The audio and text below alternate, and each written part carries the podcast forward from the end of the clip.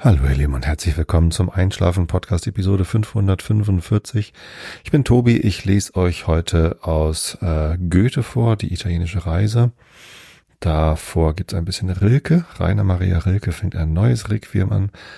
Und davor erzähle ich euch ein bisschen was, damit ihr abgelenkt seid von euren eigenen Gedanken und besser einschlafen könnt. Und da geht es heute auch um eine Reise, nämlich meine Reise, nicht nach Italien, sondern nach Amerika nach Kalifornien und ähm, was dabei alles schiefgegangen ist. Vorher, wie jetzt zum dritten Mal, der Haltungsblock. Also, wenn ihr dieses Kapitel nicht hören wollt, nehme ich es euch ganz bestimmt nicht übel. Ihr könnt es überspringen, indem ihr direkt zur nächsten Kapitelmarke springt.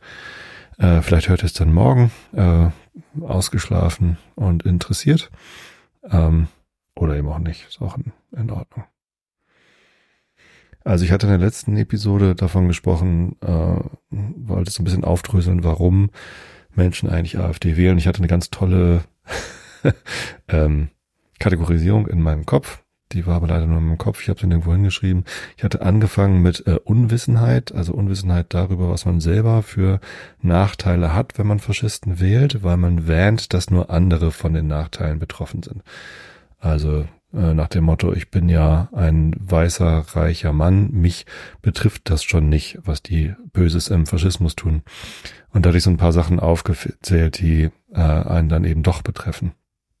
Ähm, eine ganze andere, äh, ganze Reihe anderer Nachteile habe ich dann äh, dann nicht aufgezählt, aber so ein paar, einfach um klar zu machen, dass Faschismus halt für alle schlecht ist und nicht nur für Gruppen, die dann unterdrückt werden. Und man weiß ja noch gar nicht, welche Gruppen dann unterdrückt werden, wenn der Faschismus wiederkommt. Vielleicht sind es andere Gruppen als vor 90 Jahren oder, oder die gleichen. Bestimmt große Schnittmengen. Ja, ähm, und dann hatte ich noch andere Kategorien, die ich ansprechen wollte.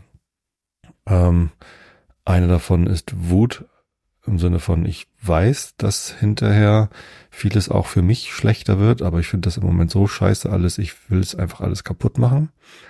Ähm, das sind dann die, die sogenannten Wutbürger, ähm, wo man auch mal reingucken kann, was das eigentlich ist. Und dann habe ich noch Angst als weitere Kategorie. Da wollte ich eigentlich getrennte Episoden draus machen. Ich weiß aber nicht, ob mir das gelingt. Angst vor entweder Dingen, die einem irgendwie eingeredet worden sind. Ähm, Angst ist ja, wie ich auch in der vorletzten Episode gesagt habe, immer irrational. Dafür ist es halt eine Angst. Ich habe Angst vor äh, bestimmten Sachen. Ich habe da leider äh, gute Gründe, warum sie mir Angst machen. Äh, diese Menschen haben auch Gründe. Ich halte nur deren Gründe für Quatsch, meine Gründe für berechtigt. So ist es halt bei Ängsten. Ähm, ja, zum Beispiel Angst vor Umvolkung, was auch immer das für ein schrecklicher Begriff sein mag, vor einer grünen Diktatur, dass man dann gendern muss. Lauter sehr, sehr absurde Ängste äh, oder eben auch Angst vor dem eigenen persönlichen Abstieg, dass man irgendwie äh, wenn ganz viele neue Menschen ins Land kommen, ähm, eben nicht mehr mitkommt und sein Leben nicht mehr so gemütlich ist, wie man sich das gerade gemacht hat. Äh, warum auch immer man Angst haben sollte, wenn irgendwie noch Leute kommen. Egal. So, solche, äh, das wollte ich irgendwie trennen. Ich weiß nicht genau, ob mir das gelingt. Dann hatte ich noch eine weitere Kategorie. Ähm, neben ähm, Unwissenheit oder Ignoranz gegenüber den Nachteilen und Wut und Angst, äh, die ist mir leider entfallen. Vielleicht fällt sie mir wieder ein. Vielleicht schreibt ihr ja auch mal im Discord, äh, was ihr noch glaubt, was es noch für, für Gründe gibt. Äh, mik.fm slash Discord ist der Einladungslink. Und da gibt's einen Haltung-Kanal, da könnt ihr auch nochmal drüber philosophieren, was die Menschen für Gründe haben könnten, AfD zu wählen oder eben auch nicht zu wählen. Denn Nichtwähler unterstützen ja letztendlich dann auch die AfD. Denn die AfD kann sehr gut ihre Wählerschaft äh, motivieren, zur Wahl zu gehen. Ähm, und ähm, wenn alle Menschen, die Faschismus eigentlich nicht haben wollen, aber sich gerade nicht entscheiden können oder so ein latentes Gefühl haben, die anderen Parteien sind auch alle doof, wenn die dann nicht zur Wahl gehen, dann äh, hat halt anteilig die AfD viel mehr Macht. Und das kann in naher Zukunft zu einem Problem werden, wenn die Macht bekommen. Gut, aber äh, zum Thema Wut wollte ich ja irgendwie kurz ein bisschen ramblen. Ähm, die Wutbürger, ja, was sind denn das für Leute? Also die, die wissen zwar vielleicht, dass auch sie Nachteile haben, aber sie wollen einfach, sie sind so unzufrieden mit der mit der Gesamtsituation, dass sie ähm, diese äh, Nachteile in Kauf nehmen, einfach um alles kaputt zu machen, um anderen ähm, eben auch alles kaputt zu machen. Ähm, und das ist eine eine ähm, Eigenschaft, ich weiß gar nicht, äh, wo ich da anfangen soll. Also die gibt es. Ähm, das sind nicht alle, die zu Pegida-Demos gegangen sind, sicherlich nicht. Da sind auch ganz viele Verirrte mit dabei gewesen oder auch ängstliche Personen, aber diese Wutbürger, äh, die gibt es, glaube ich, wirklich. Davon habe ich auch schon welche getroffen. Und ähm, das finde ich ganz, ganz schrecklich, weil ich überhaupt nicht weiß, wie man damit umgehen soll. Also da bin ich auch ziemlich lost. Ähm, das ist natürlich ein, ein, eine sehr traurige Sache. Ich finde solche Menschen, ich finde es traurig, dass es diese Menschen gibt und das sind einfach sehr, sehr lächerliche, traurige Personen. Also lächerlich nicht im Sinne von ich lach über die, sondern äh, wie kann man nur in eine derartige Lage gekommen sein, dass man aus Wut über äh, irgendwas, was einem irgendwie nicht gefällt, sagt, äh, ich, ich hau jetzt hier alles kaputt. Da gibt's dieses schöne Gleichnis von ähm, das Bier in dieser Kneipe schmeckt so scheiße, da trinke ich lieber aus der Toilette. So, und wenn sie dann halt wirklich aus der Toilette trinken, das ist dann eben genauso wie AfD wählen, äh, weil das Bier halt scheiße schmeckt. Dann kann man natürlich wütend sein, äh, wenn das Bier scheiße schmeckt, aber man kann auch entweder in eine andere Kneipe gehen oder man kann äh, gucken, ob man dem Barkeeper vielleicht helfen kann, das Bier auf die richtige Temperatur zu bringen oder ein anderes zu bestellen. Das wäre dann der demokratischere Weg, äh, als irgendwie aus der Toilette zu trinken und alles voll zu kotzen. Genau. Das ist jetzt wirklich nicht das schöne Einschlafen-Thema. Tut mir leid. Ja, ich habe ein bisschen Feedback übrigens auch zum Haltungsblock bekommen, ähm, dass das so aufreibend sei, dass ihr dazu nicht einschlafen könnt. Einige davon. Ich habe deutlich mehr Feedback bekommen, dass euch das hilft, auch nochmal irgendwie einen kurzen Denkimpuls zu bekommen, äh, dass es auch nochmal aus den eigenen Gedanken rauslöst, bevor man dann durch Irrelevantes äh, in den Schlaf gelullt wird. Vielen Dank für das ganze Feedback. Eine Person hatte mir geschrieben, dass ihr meine Haltung nicht gefällt, weil ich ja auch nur äh, die gleiche linksgrün versiffte Mistrede wie äh, die Mainstream-Medien, was auch schon so ein rechter Kampfbegriff ist. Da habe ich mich dann gefreut, dass diese Person mich nicht mehr hören will, weil Faschisten brauchen auch nicht zu schlafen, an meiner Meinung nach. Ähm, genau. Wie geht man jetzt mit, mit wütenden Menschen um? Ich glaube, die müssen ja irgendwie wieder runterkommen. Also die werden ja auch nicht glücklicher, wenn ihre Zerstörung durch ihre Wut dann Realität wird. Ähm, das heißt, ich, ich glaube, mehr als in die Ecke stellen und sich austoben lassen, kann man da, da wirklich nicht machen und dann äh, zusehen, dass, dass sie vielleicht erkennen, ja, vielleicht war die Wut nicht angemessen. Das ist natürlich Scham immer ein großes Problem. Also wenn, wenn wütende Menschen dann wieder runterkommen, schämen sie sich vielleicht auch für das, was sie getan haben. Ähm, Finde ich auch angemessen. Scham ist dann auch ein, ein, ein, eine gute Reaktion. Das muss man denen nicht unbedingt nehmen. Ähm, aber irgendwie muss dann die Tür auch wieder aufgemacht werden können. Also Reintegration ist da, glaube ich, äh, das, das langfristige Ziel, aber das kurzfristige Ziel ist wirklich einfach ignorieren, dass man solche Leute permanent in den Mittelpunkt stellt oder wichtig nimmt, äh, halte ich für, für kontraproduktiv. Die werden dann nur noch wütender. Also zum Beispiel die Medien machen da teilweise einen nicht so guten Job und äh, berichten dann sehr gerne über so wütende Menschen. Dabei sind es halt gar nicht so viele. Also das sind deutlich weniger und das ist das große Tolle an den äh, Demonstrationen, die gerade überall passieren. Ähm, ich habe ja den Haltungsblock angefangen, kurz bevor das mit den Demos losging. Ich habe auch die beiden letzten Episoden äh, sehr früh schon aufgenommen, ähm, weil ich ja auf Reisen war. Von der Reise will ich auch gleich erzählen. Das heißt, äh, da wusste ich das noch nicht, dass solche Demos kommen. Vielleicht waren sie schon angekündigt, ich weiß es gerade gar nicht so genau, aber ja, ähm, und ähm, ich finde, es zeigt ganz toll, wie äh, der, der deutlich größere Anteil der Menschen eben keinen Faschismus möchte, sondern äh, weiter Demokratie oder vielleicht sogar noch mehr Demokratie. Das heißt nicht, dass diese Menschen alle zufrieden sind mit dem, was gerade passiert. Ich bin ja auch unzufrieden mit vielem, was passiert. Trotzdem möchte ich halt auf gar keinen Fall Faschismus, sondern weiterhin Demokratie. So, und ich kann wütend sein, dass zum Beispiel Herr Habeck ähm, das Klimageld nicht eingeführt hat oder Herr Lindner oder beide zusammen. Den Auftrag hatten sie, das hatten sie sich auch irgendwie ins, äh, in den Koalitionsvertrag geschrieben und das ärgert mich sehr, dass das nicht kommt, weil das ein Mechanismus ist, der sehr, sehr gut äh, zwei Dinge erreichen kann. Einerseits ähm, besseres äh, Klimaverhalten der Menschen, weil CO2-Ausstoß dann auf einmal halt sehr, sehr teuer wird. Zweitens eine äh, sozi einen sozialen Ausgleich, eine Umverteilung von denen, die viel CO2 verbrauchen, und das sind dann eher die Reichen, hin zu denen, die wenig CO2 verbrauchen. Das sind eher die Armen, also ein sozialer Umverteilungsmechanismus, der, glaube ich, auch viel Wut genommen hätte. Also da hätte, glaube ich, auch viel die Bevölkerung verstanden, aha, ähm, ich bin es eigentlich gar nicht. Die, äh, die ganzen äh, Ölkonzerne, Energiekonzerne wollten wir mal einreden, dass es sowas wie einen CO2-Fußabdruck gibt, den ich irgendwie unbedingt vermindern will. Ich glaube, es war Shell, die sich das ausgedacht haben mit dem CO2-Fußabdruck und jeder soll das selber probieren, irgendwie seinen, seinen Fußabdruck zu verkleinern. Ähm, tatsächlich ist bei, ähm, na gut, bei vielen Deutschen ist der Fußabdruck viel zu groß. Äh, der Durchschnitt in Deutschland liegt ja bei irgendwie elf Tonnen CO2 pro Jahr. Oh, jetzt schwimme ich hier ein bisschen. Ich weiß, ich weiß gerade die genauen Werte nicht. Ähm, wohingegen der, der weltweite Durchschnitt CO2-Produktion, äh, Ausstoß pro Jahr irgendwie bei zwei oder drei liegt. Also wir, wir Deutschen sind insgesamt schon sehr, sehr hoch.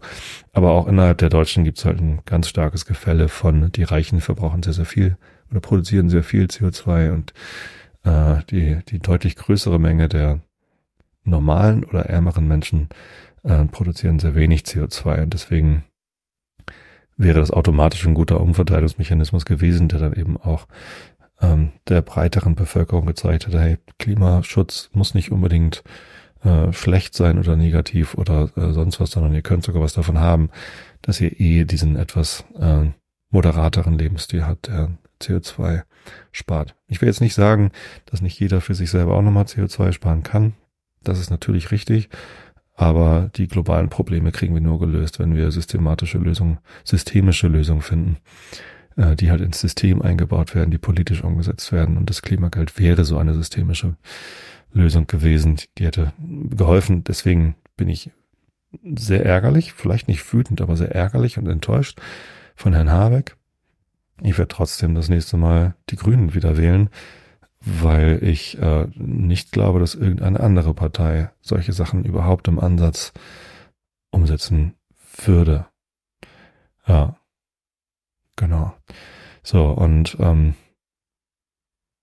wo wollte ich jetzt eigentlich hin? Ach so, Wut, genau, ja. Ähm, viele kanalisieren ihre Wut dann eben dann auf, auf alles, äh, verallgemeinern, nur weil der Habeck diesen einen Fehler gemacht hat macht er alles andere auch falsch und dann ist auf einmal alles falsch und die ganze Regierung ist korrupt und alles ist irgendwie scheiße. Und aus dieser Wut kommt dann irgendwie die Zerstörungs, Zerstörungswille. Und das, jetzt ist es mir auch egal, dass dann der Faschismus kommt. Ich will die jetzt. Ja. Ähm, eine direkte Reaktion. Wie gesagt, weiß ich darauf nicht. Kurz in die Ecke gehen zum Schämen. Und wenn du wieder runtergekommen bist, oh, kommen wir wieder runter und dann vielleicht können wir wieder was zusammen anfangen. So viel zum Thema Wut. Jetzt habe ich es doch ganz gut getrennt von Angst. Ich meine, das sind beides sehr nah beieinander liegende Bereiche, aber in der nächsten Episode möchte ich dann ein bisschen über Ängste sprechen, die bei vielen Menschen dazu führen, dass sie auf eine nicht demokratische Bahn kommen. So viel zum heutigen Haltungsblock. Kommen wir zum Entspannungsblock. Habt ihr euch jetzt auch verdient. Ähm, ich möchte euch gerne erzählen von meiner Reise in die USA, die ich letztens angetreten habe. Und tatsächlich ist die ziemlich schief gelaufen. Also es ist sehr, sehr viel äh, problematisch gewesen auf der Hinreise. Ähm, lasst euch davon aber nicht ähm, aufregen, sondern genießt diesen etwas chaotischen Rückblick mit mir, äh, meine eigenen schwierigen Entscheidungen, weil am Ende ist ja alles gut geworden. Das kann ich euch schon mal verraten. Ich hatte eine tolle Reise und habe vieles Tolles erlebt, aber die Anreise war so abgefahren, dass ich euch ähm, unbedingt davon erzählen möchte, wie denn das gelaufen ist. Äh, ich hatte mit einem Arbeitskollegen gemeinsam gebucht. Wir waren irgendwie eingeladen auf eine, auf ein On-Site, ein Summit oder wie auch immer wir das nennen wollten. Also alle Lightroom Mobile Manager waren eingeladen, in die USA zu kommen, eine Woche in San Jose gemeinsam zu arbeiten, in einem Konferenzraum sitzen und große Dinge besprechen. Ähm, und wenn ich in die USA fliege, dann mache ich das ja ganz gerne so, dass ich ein bisschen früher hinfliege, ein paar Tage Urlaub nehmen und wandern gehe in Yosemite. Deswegen, äh, ja, und ein Arbeitskollege von mir, der auch eingeladen war, der wollte gern mit nach Yosemite. Der hat nämlich keinen Führerschein und da hat er immer wenig Chancen, dorthin zu kommen, äh, weil man mit öffentlichen Verkehrsmitteln wirklich nicht gut dorthin kommt. Ähm, sondern am besten in San Francisco ein Auto mietet und dann die dreieinhalb Stunden oder vier Stunden dorthin fährt. Also hatten wir zu zweit den Flug gebucht von Hamburg über Frankfurt nach San Francisco am Mittwoch. Genau. Ich mag ja eigentlich keine Inlandsanschlussflüge und ich hatte das auch schon mal gemacht, dass ich dann mit der Bahn nach Frankfurt gefahren bin. Ähm, die dauert leider so lang, die Bahnfahrt, dass ich da nicht irgendwie am gleichen Tag mit der Bahn hin und dann mit dem Flieger weiterfahren kann. Und Bahnfahren ist ja auch so ein bisschen unzuverlässig. Ähm, deswegen kostet das dann immer eine Nacht mehr, weil man, ich hätte halt am Dienstag schon nach Frankfurt fahren müssen und dann dort übernachten und dann am Mittwoch losfliegen. Das passte irgendwie nicht so in meinen Zeitplan, deswegen habe ich dann den Anschlussflug gebucht. So. An dem Dienstag vor der Abreise kam dann aber die E-Mail, äh, sehr geehrter Herr Bayer, leider fällt Ihr Flug von Hamburg nach Frankfurt aus. Den Flug von Frankfurt nach San Francisco können Sie nicht erreichen. Das kam am Dienstagmittag und ich war natürlich erschrocken, weil ich sehr, sehr gerne am Mittwochabend lokaler Zeit in San Francisco sein wollte. Also der Flieger sollte eigentlich so gegen 16 Uhr dort landen. Äh, der Flug dauert zwar elf Stunden, aber man fliegt ja mit der Sonne. Deswegen ist es dann da noch nicht so spät. Auch wenn man mittags erst losfliegt in Deutschland. Neun Stunden Zeitversatz. Also dauert der Flug eigentlich nur zwei Stunden. Also von lokale Ort, Abflugszeit gegenüber lokaler Ankunftszeit. Genau, was mache ich denn nun? Also das, das hat mich sehr geärgert, dass sie einfach sagen, ich kann den Flug nicht erreichen. Habe ich mir gedacht, doch kann ich. Ich war tatsächlich an dem Dienstag gerade fertig mit Packen, habe noch eben Mittagessen gekocht, äh, mit der Familie Mittag gegessen, habe mich dann in den Zug gesetzt und bin losgefahren nach Frankfurt. Ich dachte, na gut, dann kann ich ja den Plan doch umsetzen. Es hat zwar nicht so wirklich gepasst, aber ähm, wenn es denn sein muss, damit ich den Flug bekomme, dann, dann mache ich das eben so. Leider ähm, habe ich dann im Zug tatsächlich die E-Mail bekommen, dass mein Flug umgebucht worden ist über London und Vancouver. Also auch am Mittwoch, aber dann nicht über Frankfurt, sondern über London und Vancouver. Und das fand ich doof, das wollte ich nicht. Ich ähm, war also dann sowieso schon die ganze Zeit in der Telefonwarteschleife. Ich habe versucht, ein ähm, äh, über den Lufthansa Chatbot irgendwie was zu machen und ähm, irgendwie rauszufinden, wie kann ich sicherstellen, dass mein Flug nicht umgebucht wird, sondern dass ich den Flieger ab Frankfurt nehmen kann, weil ich jetzt schon im Zug saß.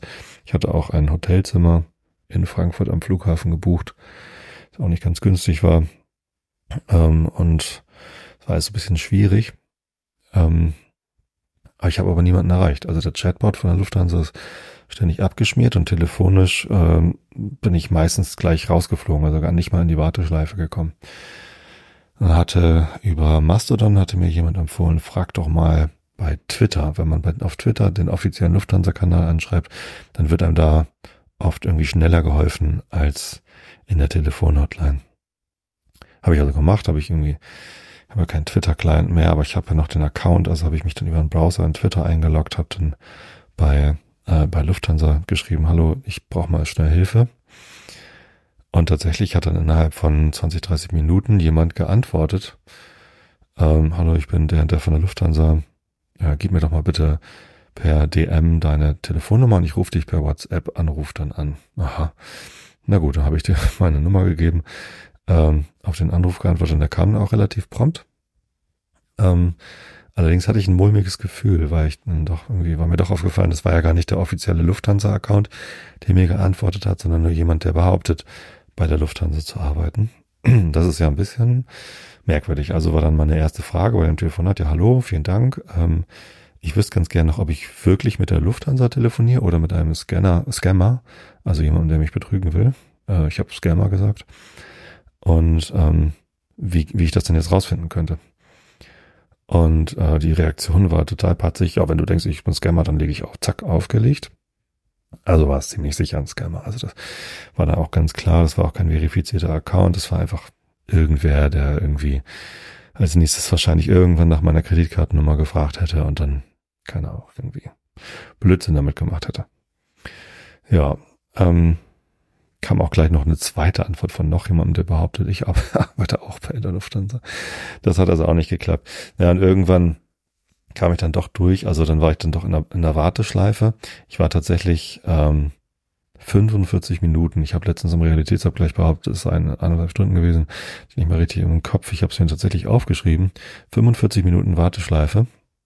Und dann kam jemand und äh, das war dann ganz schlimm, weil der hat mir als erstes gesagt, ja, Herr Bayer, schön, dass Sie im Zug nach Frankfurt sitzen, aber Ihr Flug von Frankfurt nach San Francisco ist auch ausgefallen, der findet nicht statt.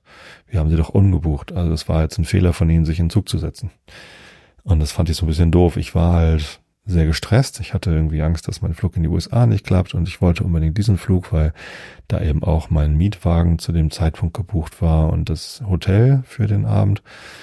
Ähm, und irgendwie meinte der mir halt zu sagen, was ich denn jetzt falsch gemacht hätte. Und der war auch nicht wirklich freundlich dabei. Und ähm, war das also ein sehr, sehr unangenehmes Erlebnis, dann mit dem zu, zu sprechen. Und äh, als ich ihm gesagt habe, Entschuldigung, Sie müssen mir jetzt hier nicht sagen, dass ich falsch gemacht habe, hat er irgendwie behauptet, wieso ist doch alles richtig, was ich sage?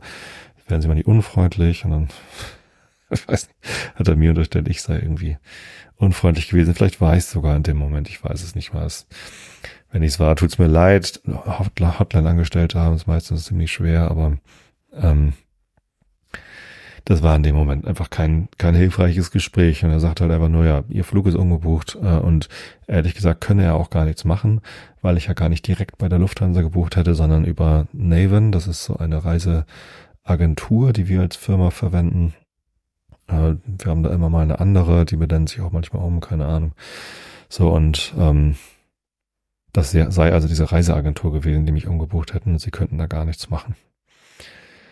Was ich irgendwie auch bedenklich finde. Aber naja, so war es dann. Ich war allerdings schon irgendwie, also ich hätte eigentlich schon in Osnabrück aussteigen können. Da hatte ich das schon geahnt, dass das irgendwie nicht klappt. Ich weiß nicht genau warum, aber äh, dieses Gespräch hatte ich dann erst hinter Osnabrück und naja, nächster Stopp war halt Dortmund. Ich war also noch nicht ganz in Frankfurt sondern bin dann in Dortmund ausgestiegen. Da hatte ich allerdings ähm, einen Zug zurück nach Hamburg gerade verpasst.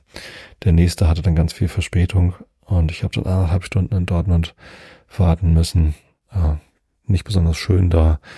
Hatte dann, war auch Abendessenszeit und na, war ich bei McDonalds. Das war das Einzige, was man da irgendwie guten Gewissens essen konnte. Die haben ja wenigstens einen Standard, auch wenn er nicht sehr hoch ist. Und ähm, bin dann wieder in den Zug nach Hause gestiegen. Ich bin aber gar nicht nach Hause gefahren, sondern ich hatte ja die ganze Zeit über Kontakt mit meinem Kollegen. Der war auch schon auf dem Weg nach Frankfurt, hatte auch schon gebucht, hat dann auch abgebrochen. Und ähm, dann haben wir gesagt, na gut, dann penne ich halt bei ihm in Hamburg und nicht zu Hause in Karkensdorf, weil von Karkensdorf zum Hamburger Flughafen ist auch nicht so ganz einfach. Also mit der Bahn dorthin zu fahren, dauert halt auch sehr lange und ähm, ich hatte halt, ich wäre halt um zwölf oder um eins oder so zu Hause gewesen, hätten meine, meine Frau mich abholen müssen, äh, um nur um dann um sechs wieder zum Bahnhof zu fahren. Wäre also Quatsch. Äh, stattdessen war ich zur gleichen Zeit in Hamburg, weil ich halt den Bummelzug nicht brauchte und habe dann einfach bei meinem Kollegen gepennt. Der hatte glücklicherweise ein sehr angenehmes Gästezimmer und ähm, sind wir am nächsten Tag ganz entspannt um acht aufgestanden und mit dem Taxi zum Flughafen gefahren. Das ist dann nicht so weit gewesen. Ja. Ähm, da sah dann erstmal alles ganz gut aus. Also es war ja eigentlich der Tag, an dem wir reisen wollten. Dieser Tag vorher mit der Bahnfahrt äh, war ähm, ja eigentlich sowieso Quatsch. An dem Mittwoch dann, wie gesagt, London über London und Vancouver nach San Francisco. Ähm, wir sind in Hamburg zum Flughafen, haben unsere Koffer abgegeben, haben gesagt, hier, wir sind umgebucht worden, ja, alles klar. Ähm, die Koffer werden gleich durchgecheckt bis nach San Francisco. Sie müssten allerdings, also wir müssten allerdings am, äh, in London nochmal zum Schalter bei Air Canada gehen, weil sie uns nicht durchchecken können aus irgendeinem Grund. Wenn die uns den Grund genannt hätten, wäre es alles ein bisschen einfacher gewesen. Ähm, der Hinflug war allerdings, äh, also Hamburg-London war mit Eurowings und irgendwie haben die uns halt nicht informiert, denn wir sind dann in London gelandet und sind zum Schalter von Air Canada gegangen, um uns dann dort einzuchecken in die Flüge nach Vancouver und von Vancouver nach San Francisco auch mit Air Canada. Und da stand dann irgendwie schon eine lange Schlange und ein Schild, sie müssten eine Stunde vor Abflug irgendwie dort sein. Es war dann irgendwie gerade zwei Minuten zu spät. Und dann sagten sie uns, nee, wir können sie nicht einchecken in den Flug über Vancouver, weil wir keinen kanadischen Pass und kein kanadisches Visum haben. Und weil das jetzt irgendwie schon weniger als eine Stunde ist, könnte man uns da nicht mehr helfen. Mit mehr als einer Stunde könnte man wahrscheinlich noch so ein elektronisches Visum bekommen. Andererseits sagten sie, selbst wenn wir rechtzeitig gewesen wären, das System ist eh gerade down und sie könnten halt, hätten auch dann nichts machen können. Also es war jetzt nicht mal diese, äh, diese Verspätung. So, ähm, ja, große Wartezeit. Ähm, die Kollegin von Air Canada war dann so nett und ist dann für uns zur Kollegin von Lufthansa gegangen und hat geguckt, so, was machen wir denn jetzt eigentlich? Und ähm, haben eine Stunde oder so dort gewartet. Oder dreiviertel Stunde mindestens. Ich glaube eine Stunde am Flughafen. Und dann hieß es ja, Herr Bayer und äh, der Kollege auch, wir können halt heute nichts mehr machen. Wir können am nächsten Tag mit British Airways direkt von London nach San Francisco fliegen. Und dann, der Flug geht schon um 10. Ähm, dann sind wir ja schon um äh, 14 Uhr oder sowas in, in San Francisco. Und das ist doch toll. Ja, ist halt ein Tag später und eine Nacht in London gestrandet. Also richtig toll war es nicht. Äh, Hotel und Essen wurden uns natürlich zur Verfügung gestellt. Größere Frage dann noch mit den Koffern. Was machen wir mit den Koffern? Ja, die lassen sie am besten hier. Es sei ganz schwierig, die da rauszuholen. Ich hatte ehrlich gesagt verstanden, wir könnten sie nicht bekommen. Mein Kollege meinte doch doch, die haben gesagt, wir könnten sie bekommen, es würde Stunden dauern, die da irgendwie rauszusuchen. Die waren ja auch in Terminal 2, da wo wir angekommen sind. Und British Airways geht von Terminal 5. Und ähm, ja, die würden das dann über Nacht irgendwie alles zurechtrücken, damit wir dann die Koffer im richtigen Flugzeug hätten. Das haben sie uns zugesichert. Na gut, zumindest sind wir ohne Koffer dann ins Hotel gefahren worden. Da gab es dann noch so Gutscheine für den Hopper. Das ist also ein Bus, der dann irgendwie von Heathrow aus zu den Hotels fährt. Und ähm, der Hopper hat uns dann zum Hotel gebracht. Wir haben dann aber gedacht, so das Essen im Hotel, da haben wir gar keine Lust zu. Wir wollen in die Stadt. Ich brauchte auch noch irgendwie äh, eine Zahnbürste und ein Deo und eine Unterhose für den nächsten Tag. Äh, und äh, ja, dann sind wir halt nach London reingefahren, weil wenn wir schon in London stranden, dann will wir wenigstens auch die City sehen und nicht irgendwie dieses Hotel in den Outskirts. Gesagt, getan, zum Trafalgar Square gefahren ähm, und da irgendwie nach Klamottenläden geguckt. Da sind aber eher so teure Designer-Klamottenläden und sowas. Und ich habe irgendwie einen so einen Mountain Store gefunden, wo man dann Klettersachen gefunden hat, aber die hatten auch nur so Thermo-Unterwäsche. Ähm, Socken habe ich da immerhin gefunden. Die waren ganz lustig. Mit Schneeflocken drauf. Meine ersten, also es waren auch die einzigen Socken, die einigermaßen in meiner Größe waren. Und jetzt habe ich auch endlich mal Socken mit lustigen Motiven. Also es waren so Schneemänner oder Schnee, ich weiß gar nicht, alberne Socken. Egal, aber Unterwäsche gab es nicht. Äh, da haben sie mir gesagt, da müsse ich zu Primark laufen. Das sei der nächste Laden. Die hätten wohl noch auf. Alle anderen hätten schon zu. Es war ja auch schon abends dann. Jens, mein Kollege, hatte keine Lust zu. Der ist dann also Richtung Westminster gelaufen, um zu fotografieren. Und ich bin Richtung ähm, Soho. Da war dann der Primark. War ich zum ersten Mal im Primark einkaufen. Das habe ich bisher vermieden. Ähm, komische Plastikklamotten, irgendwie super billig. Ich nie so richtig Lust zu. Relativ groß, bisschen, bisschen unangenehm, aber gar nicht so schlimm, wie ich gedacht hatte. Und ähm, hab dann da ein paar Unterhosen, ein paar T-Shirts. Nee, ich habe gar keine T-Shirts gekauft, sondern so Laufshirts. Ähm, Weil ich dachte, T-Shirts brauche ich wirklich nicht, aber so Sportunterwäsche, die würde ich dann vielleicht nochmal anziehen. Hab das dann äh, gleich auch alles auspacken lassen, alles abschneiden lassen, weil ich ja natürlich auch keine Schere, nichts dabei hatte, weil im Handgepäck darf man ja keine Waffen haben, also auch keine Schere. Und auch die waren auch ganz nett da beim Primark äh, bei der Kasse. Genau. Ähm, haben uns auch wieder zusammengetroffen, waren lecker essen, ein spanisches Restaurant gefunden, Tapas gegessen in London. Also war jetzt nicht ganz verloren der Tag, aber mir wäre ein Tag Wandern in Yosemite irgendwie lieber gewesen. Genau. Und dann kam halt der Donnerstag und am Donnerstag sind wir dann leider auch nicht ganz planmäßig äh, von London nach San Francisco geflogen. Ich habe parallel dann immer noch probiert, bei der Autovermietung anzurufen. Also am, am Dienstag eigentlich schon, weil es ja Dienstag schon hieß, wir landen halt irgendwie äh, über London und Vancouver äh, vier Stunden später oder so, dass ich dann auch den Mietwagen vier Stunden später bekomme und wir wären erst also nachts dann um zwölf dort gelandet. Ich hatte gehofft, dass dann die Immigration nicht besonders lange dauert. Immigration ist, wenn man in die USA fliegt, dann muss man bei so einem Immigration Officer, so ein Zollbeamter vorbei, eine Einwanderungsbehörde, keine Ahnung, was das genau für eine Behörde ist. Ein Polizist im Wesentlichen. So, und dann gibt's eine lange Schlange und der Polizist äh, prüft den Pass und das Bild und irgendwelche biometrischen, keine Ahnung was. Und ähm, stellt noch so ein paar Fragen. Sind Sie denn privat oder wegen geschäftlich hier? Äh, wie lange wollen Sie denn bleiben? Und ähm, manchmal noch ein paar mehr Fragen. Für welche Firma arbeiten Sie denn? Also einfach um herauszufinden, ist das jetzt ein illegaler Einwanderer oder, oder nicht. Keine Ahnung, was die da genau dann machen. Ich bin da bisher eigentlich immer ganz gut durchgekommen durch diese Immigration, äh, wenn man für eine amerikanische Firma arbeitet. Das ist aber anscheinend auch recht einfach. Aber ich kann mir aber auch gar nicht vorstellen, dass es schwieriger ist, wenn man, ähm, wenn man zu Urlaubszwecken in Pflicht. Habe ich auch noch nichts Negatives drüber gehört. Aber manchmal dauert das sehr lange. So, die Autovermietung hatte mir gesagt, normalerweise machen die um 12 zu. Wenn man aber die Flugnummer angegeben hat und da irgendwie Verspätung ist, dann äh, kann man bis um zwei Uhr morgens ähm, das Auto abholen. Ich also sichergestellt, ja okay, wenn wir nicht länger als zwei Stunden brauchen in der Auto in der Immigration, dann schaffen wir das. Ähm, und beim Hotel hatte ich auch gesagt, ich komme übrigens erst morgens um vier. Die hatten dann zum Glück irgendwie äh, ein 24-7 Frontdesk. Das Schlechte ist, wenn man in Yosemite im Hotel anrufen will, landet man natürlich nicht im Hotel, sondern beim National Park Service, NPS.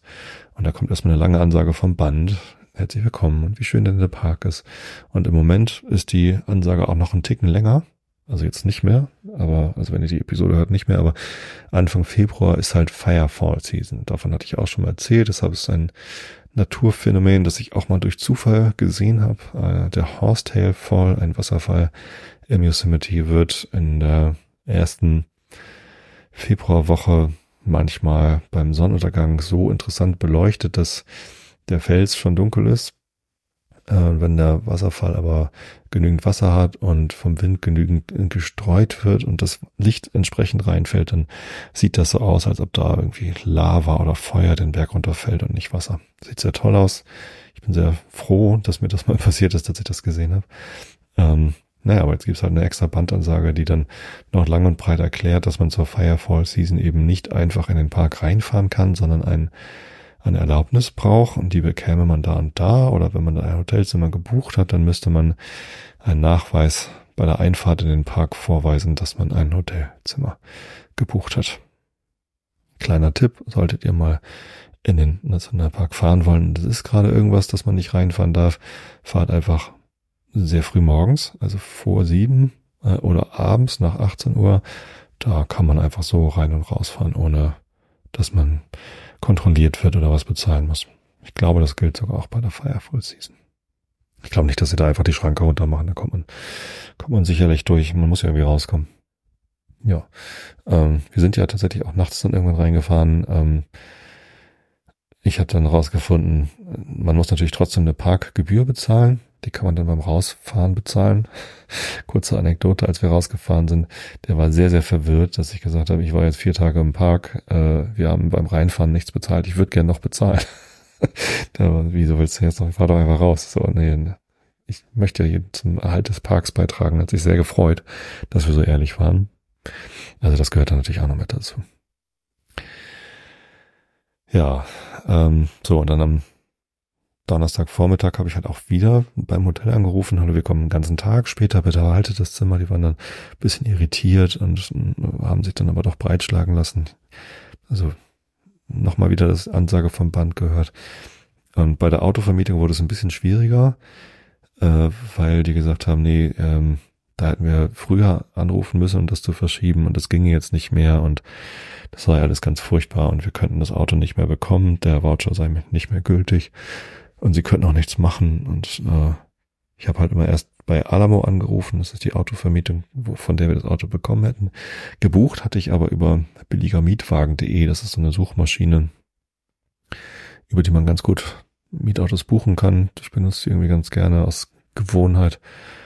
Und ähm, bei, bei beiden bin ich irgendwie abgeblitzt in der im Support. Und dann gab es aber noch eine Reisevermittlung dazwischen, die stand dann auf dem Voucher drauf, die konnte ich auch noch anrufen. Die waren erst recht irgendwie nicht zur Hilfe aufgelegt, aber haben dann gesagt, ja, pff, geh doch einfach mal zum Schalter hin, probier es mit dem Voucher. Wer weiß das schon, was man da für einen Menschen trifft. Und naja, ich war fest davon ausgegangen, dass wir mit der Buchung nichts mehr anfangen können, sondern komplett neu buchen müssen. Ähm, und das Hotel hat uns aber zugesagt, dass das irgendwie klappt. Ja. So, Abflug von London nach San Francisco mit British Airways hat sich dann auch nochmal um zwei oder drei Stunden verzögert, also sehr lange. Haben wir dann dort gewartet und sind dann ähm, doch erst um vier oder so gelandet in San Francisco. Kam relativ schnell durch die Immigration, also das hat 20 Minuten gedauert oder so, war gerade keine Schlange, also keine lange Schlange, also nur die Leute, die aus, dem, aus unserem Flieger ausgestiegen sind, war gerade sonst nichts.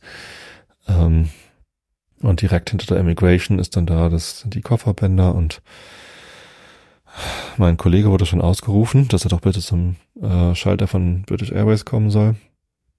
Und ich nicht. Mein Kollege hatte auch AirTags in seinem äh, Koffer und er wusste, dass die gar nicht da sind. Die sind also in London geblieben. Naja, mein Koffer war dann auch nicht auf dem Band. Da stand dann auch schon hier, letztes Gepäckstück ist schon auf dem Band und ja, war halt nix. Ähm, sind wir zum Schalter von British Airways. Der war da wieder im Abflug, musste man auch erstmal finden. Und ähm, da hatten wir dann auch unser erstes nettes Erlebnis. Also klar, die Air Canada Kollegin in London war hilfreich, aber war halt sehr enttäuschend. Und die British Airways Kollegin in San Francisco, die war total nett und auch hilfreich. Die hat einfach gesagt, so, ja, die Koffer sind in London. Ähm, wir kriegen die so schnell wie möglich hierher und schicken die hinterher. Wo sind sie dann? Ja, in Yosemite. Das ist halt irgendwie vier Stunden mit dem Auto. Ja, kein Problem. Wir schicken dann jemanden. Ähm, wir sollten einfach nur Telefonnummern angeben und E-Mail-Adressen angeben und die genaue Adresse angeben und dann wird das schon passieren. Ähm, haben wir dann. So, weil wir dann aber auch wirklich zu wenig Sachen hatten, sind wir dann, also, ach genau, äh, Mietwagen abholen. Das war dann das ganz Erstaunliche. Ähm, da haben wir einfach bekommen. Also wir sind dann hin. Ich habe die Lage erklärt. Yusuf von Alamo, großartiger Mitarbeiter, hat nur gesagt, so ist doch kein Problem. So, ich, die Anzahlung war äh, ein Tag, der war jetzt eh schon vergangen. Also ob ich das verfallen lasse oder einfach neu buche, wäre ja auch egal gewesen. Ähm, aber die Buchung ging halt noch und dann habe ich einfach das Auto bekommen. Äh, und los geht's. Ähm, vom Hotel hatten wir zwischenzeitlich noch eine E-Mail bekommen, dass sie traurig sind, dass wir unsere Buchung storniert hätten. Habe ich dann also nochmal angerufen, nochmal in der Warteschleife, nochmal angehört, dass ja Firefall Season ist und nochmal angehört, dass man dann irgendwie nur mit Permit reinkommt. Und dann noch mit jemandem gesprochen und sagte, ich habe nicht gecancelt, ich wollte nicht canceln, ich habe extra gesagt, wir kommen und wir sind jetzt hier in San Francisco und wir fahren jetzt los und wir kommen heute Nacht. Ja, das dauerte dann, also die wollten auch zuerst sagen, nee, nee, es ist jetzt aber irgendwie hinfällig, aber irgendwie hat es dann halt doch noch geklappt.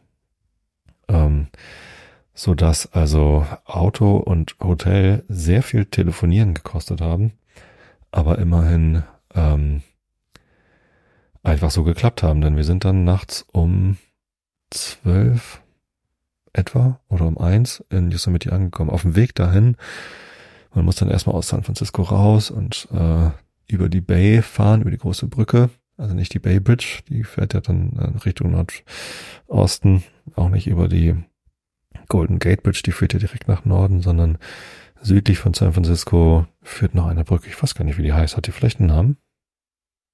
Kann ich mal eben nebenbei Google Maps aufmachen. Nach San Francisco suchen. San Francisco. Und da ist die Brücke. Hat die denn einen, die heißt San Mateo Hayward Bridge, heißt die. Genau, man fährt also ein bisschen südlich. Der Flughafen von San Francisco ist ja auch außerhalb von San Francisco, eigentlich in San Bruno oder Millbrae. Wahrscheinlich ist es eher Millbrae.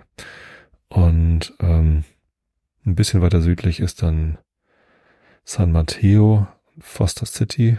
Von da aus geht dann diese Brücke, die 92, rüber nach Hayward, ähm, Castro Valley. Und dann kann man auf die 580 Richtung Osten und Richtung Yosemite fahren. Genau. Ähm, man muss dann aber erstmal halt durch Fremont, nee, Hayward. Also das ist alles noch so sehr, ähm, sehr dicht. Das ist so ein bisschen wie im Ruhrgebiet. Da geht ja auch eine Stadt in die nächste über, ohne dass man zwischendurch durch irgendwie unbebautes Land fährt. Ähm, das ist äh, die ganze Bay, also von San Francisco Richtung Süden an der Bay entlang. Da kommen ja, also das ist ja das Silicon Valley äh, mit, ähm, was ist denn da alles? Redwood City, Emerald Hills, Menlo Park, wo irgendwie Apple ist, Palo Alto, Stanford.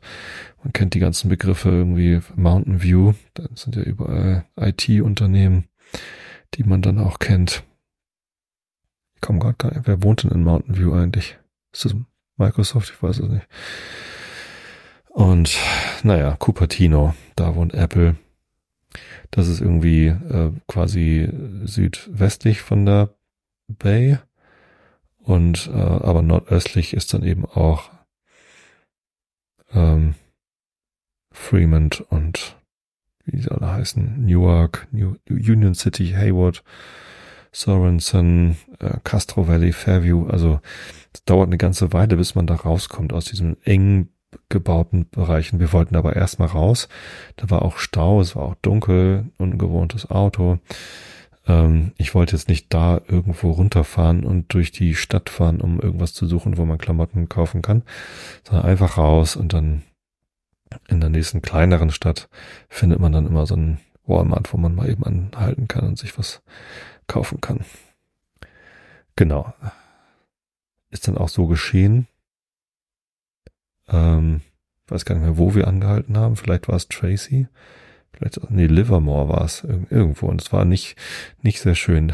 Der Walmart war äh, ziemlich, ziemlich runtergeranzt. Ähm, ich weiß nicht, ob ihr diese großen amerikanischen Supermärkte kennt. In den nicht so reichen Gegenden. Und also wenn man da rauskommt aus diesem, aus diesem Moloch äh, von der Bay, dann ist das auch alles nicht so besonders reich. Dann ist das irgendwie nicht so schön, da reinzugehen. Also es ist alles bisschen runtergeranzt, sehr unorganisiert bocklose Mitarbeiter. Und dann kann man da so Plastikklamotten kaufen, also nochmal deutlich ätzender als bei Primark da einzukaufen. Aber wir brauchten ja noch ein bisschen was, weil wir jetzt ohne Koffer irgendwie wussten, dass wir irgendwie ein paar Tage in, in Yosemite sind. Ehrlich gesagt haben wir auch schon damit gerechnet, dass es die Koffer gar nicht nach Yosemite schaffen, weil es war ja schon Donnerstagabend. Ähm, und am Sonntag würden wir ja nach, nach San Jose weiterfahren. Ähm, Genau, ein bisschen was eingekauft, ein bisschen was gegessen, weitergefahren nach Yosemite und nachts um, weiß nicht, halb eins vielleicht, waren wir dann am Hotel, sind da sehr nett empfangen worden. Guten Tag, mein Name ist Bayer.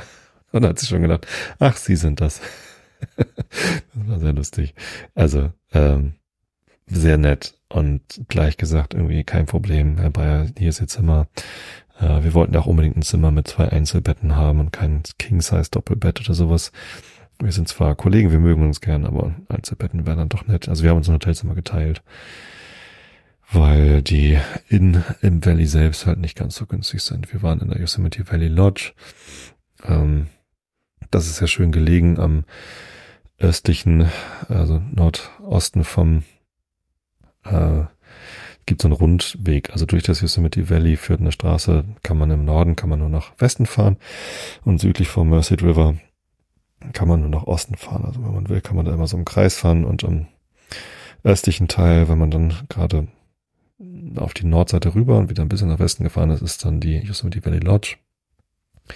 Direkt äh, an dem äh, Lower Yosemite Walls, also man kann direkt darüber latschen sozusagen.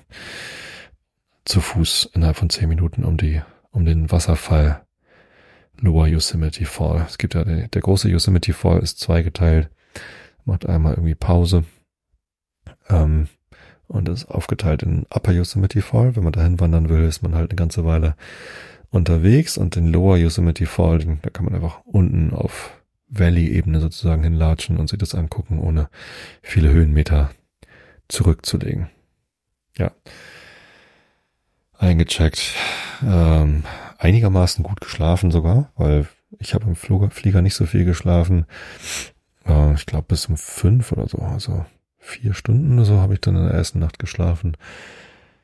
Und das war, ähm, das war ganz gut. Ja, genau. Das Zimmer war in Ordnung und wir waren da und wir hatten dann einfach nur keine Koffer. Die Koffer wurden dann tatsächlich nachgeliefert. Und Jens hatte ja seine äh, AirTags in seinen Koffern und konnte es dann immer verfolgen, wo sie sind. Und am äh, Freitag kamen die dann tatsächlich dann im Laufe des Tages irgendwann in San Francisco an, am Nachmittag. Und dann sah er auch, wie sie dann abends losgefahren sind und dann wussten wir also, Samstag sehr früh würden sie dann eintreffen und das taten sie dann auch. Wir haben die Botin leider nicht gesehen. Sie hatte uns zwischendurch noch angeschrieben, dass sie jetzt halt bald kommt. Ähm, die hat dann einfach die Koffer dort abgestellt. Also wir wissen nicht, ob die jetzt extra nur wegen dieser Koffer dahin gefahren ist oder ob das eine FedEx-Fahrerin war, äh, die die dann mitgenommen hat oder keine Ahnung. Also ist halt gelöst worden sozusagen das Problem. Und insofern war es dann am Ende auch alles gut. So, jetzt bin ich bei Minute 47. Über den eigentlichen Urlaub würde ich euch dann vielleicht einfach in der nächsten Episode erzählen. Aber ich kann euch schon mal verraten, dass eigentlich alles sehr, sehr gut geklappt hat. Ähm, ich war zwar ein bisschen angeschlagen, also durch diesen ganzen Stress mit irgendwie Dienstag spontan panisch in Zug springen, wieder raus und wieder zurück und die ganze Zeit panisch telefonieren. Also ich war halt wirklich sehr, sehr angespannt. Am Mittwoch dann irgendwie relativ entspannt nach London fliegen, da dann aber wieder die nächste Katastrophe, dass wir nicht nach Vancouver dürfen weil wir keine Kanadier sind. Da wäre es echt gut gewesen, wenn uns irgendwer gesagt hätte, dass wir nochmal schnell ein kanadisches Visum klicken sollen oder irgendwas. Also das hat halt einfach echt schlecht funktioniert. Ähm, da war ich so ein bisschen sauer. Also, dass die Flüge über Frankfurt ausgefallen sind, liegt übrigens daran, dass da Schnee war, ein Schneesturm. Äh, es sind 80 Prozent aller Flüge ausgefallen. Ähm, tatsächlich ist ein anderer Kollege von uns, ähm, der war in äh, San Jose, bevor wir hingeflogen sind und der wäre mit unserer Maschine, die, mit der wir eigentlich hinfliegen wollten, Lufthansa 455, äh, wäre er dann von San Francisco aus wieder zurückgeflogen nach Frankfurt. Der war dann ganz nervös, dass die nicht kam. Ähm, hatte Angst, dass sein Flug schon ausfällt, weil er halt gesehen hat, oh, dieser Flug ist gestrichen. Tatsächlich war die halt einfach in San Francisco, also die hat dann einfach einen Tag dort gewartet ähm, und er sagt, er ist zum ersten Mal pünktlich losgeflogen. War dann auch ganz dankbar. Und als der in Frankfurt gelandet ist, war da gar nichts. Also keine hohen Schneeberge, kein Eis und nichts und keine Ahnung, was da an dem Mittwoch in Frankfurt los war. Aber Wetter passiert und wenn sie dann sagen, wir fliegen nicht, dann fliegen sie nicht.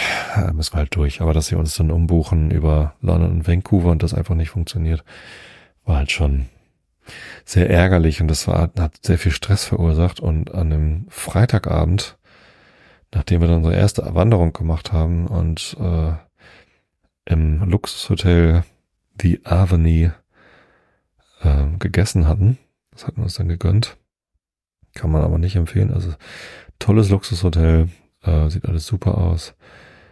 Äh, aber Essen gab's halt gar nicht à la carte, sondern nur ein Buffet für 63 Dollar. Und das Buffet war halt nicht gut. Also es war nicht schlecht, aber es war auch nicht besonders gut. Gab eine Suppe noch vorweg, die war okay, auch nicht gut. Pilzrahmsuppe, eine komische Pampe. Und das auf dem Buffet war größtenteils kalt. Ähm, also, obwohl es warm sein sollte, so Mac and Cheese oder äh, gegrillte Scampis oder sowas. Und das war halt, ich weiß nicht, wie lange das da schon stand. Also wir waren gar nicht so spät da. Ähm, um sieben oder so. Und das, ja, lohnt sich nicht. Aber während ich dort saß und dann das mäßige gegessen, Essen gegessen habe, also zu, zumindest zu dem Preis, Preis-Leistung geht da überhaupt nicht auf, ehrlich gesagt, äh, merkte ich, wie ich krank geworden bin. Also nicht doll krank, aber so Erkältung. Und tatsächlich habe ich die Erkältung jetzt drei Wochen später immer noch. Ähm, die ist recht hartnäckig. Es ist nur eine kleine Erkältung, es ist nicht schlimm, es ist auch kein Covid.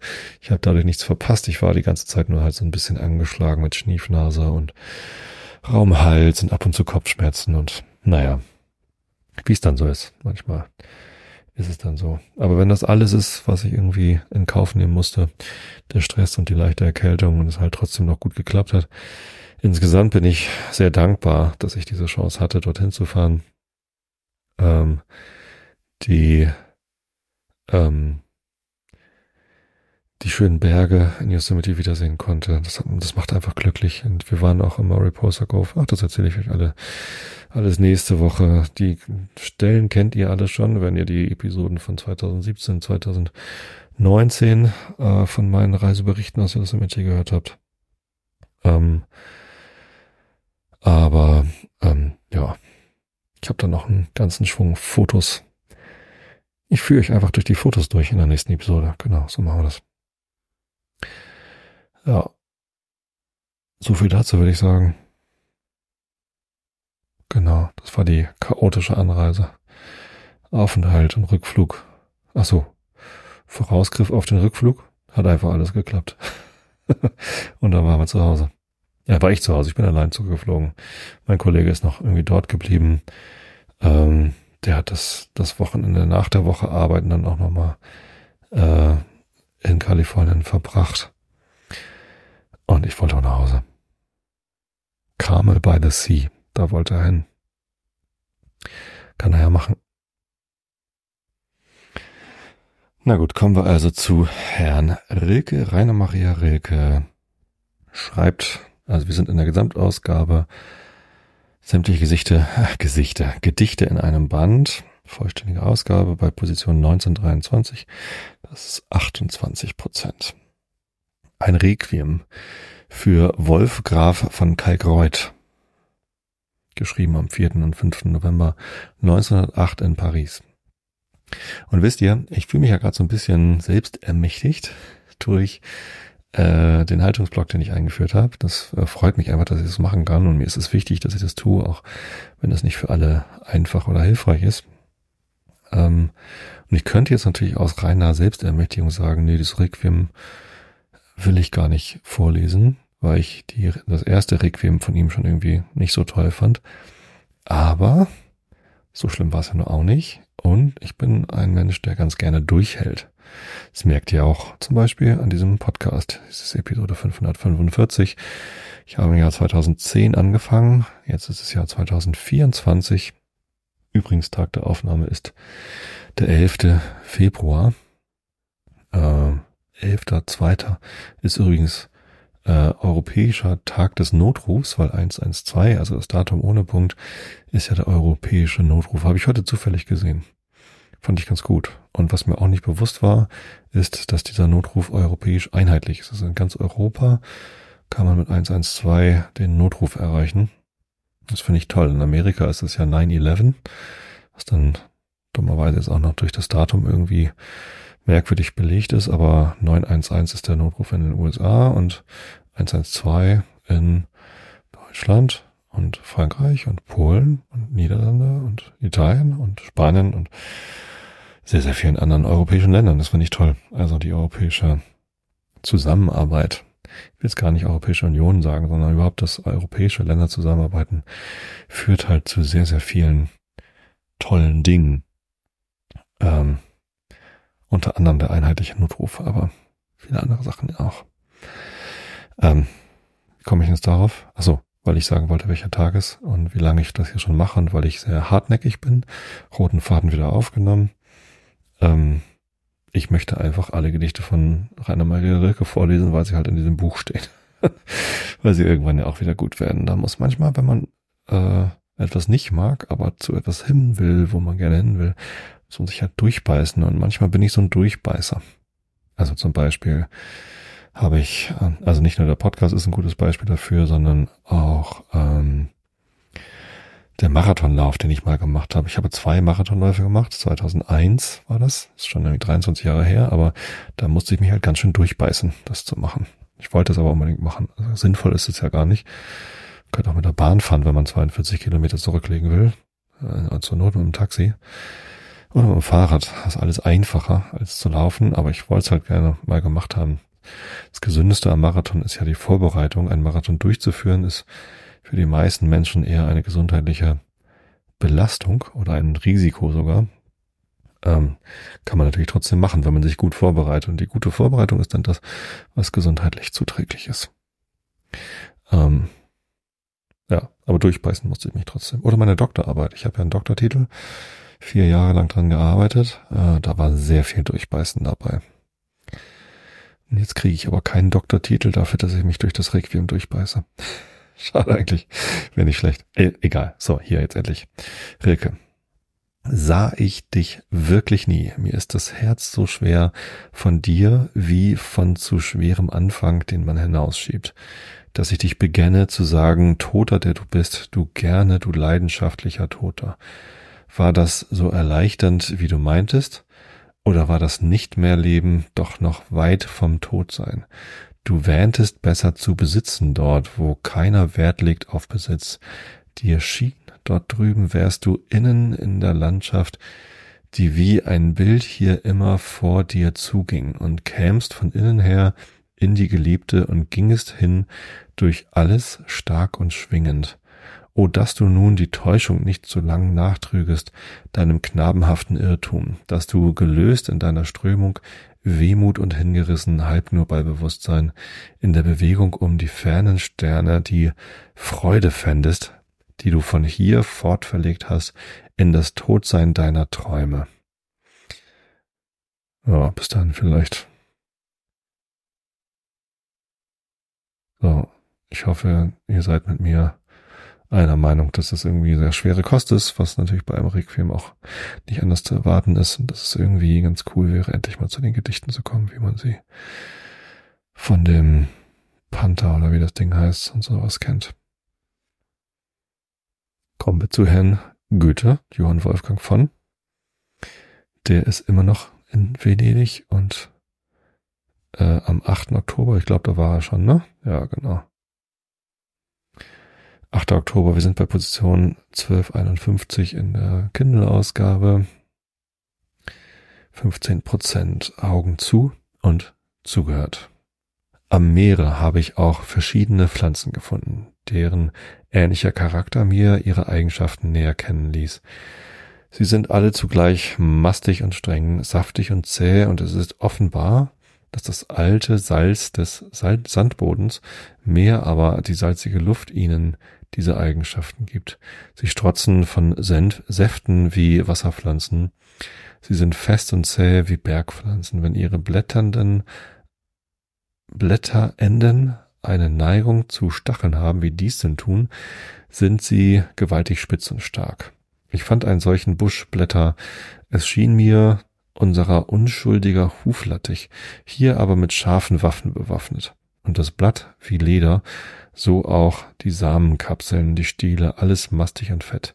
Ich bringe Samen mit und eingelegte Blätter. Eryngium maritimum. Der Fischmarkt und die unendlichen Seeprodukte machen mir viel Vergnügen. Ich gehe oft darüber und beleuchte die unglücklichen, aufgehaschten Meeresbewohner. Den 9. Oktober. Ein köstlicher Tag. Vom Morgen bis in die Nacht. Ich fuhr mit bis Pelestrina gegen Chiozza über, wo die großen Baue sind, Murazzi genannt, welche die Republik gegen das Meer aufführen lässt. Sie sind von gehauenen Steinen und sollen eigentlich die lange Erdzunge, Lido genannt, welche die Lagunen von den Meeren trennt, vor diesem wilden Elemente schützen.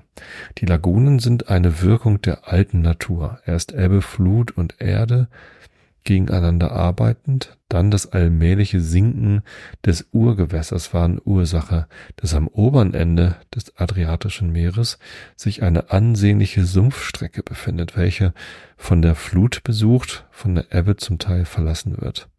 Die Kunst hat sich der höchsten Stellen bemächtigt und so liegt Venedig von hundert Inseln zusammengruppiert und von Hunderten umgeben.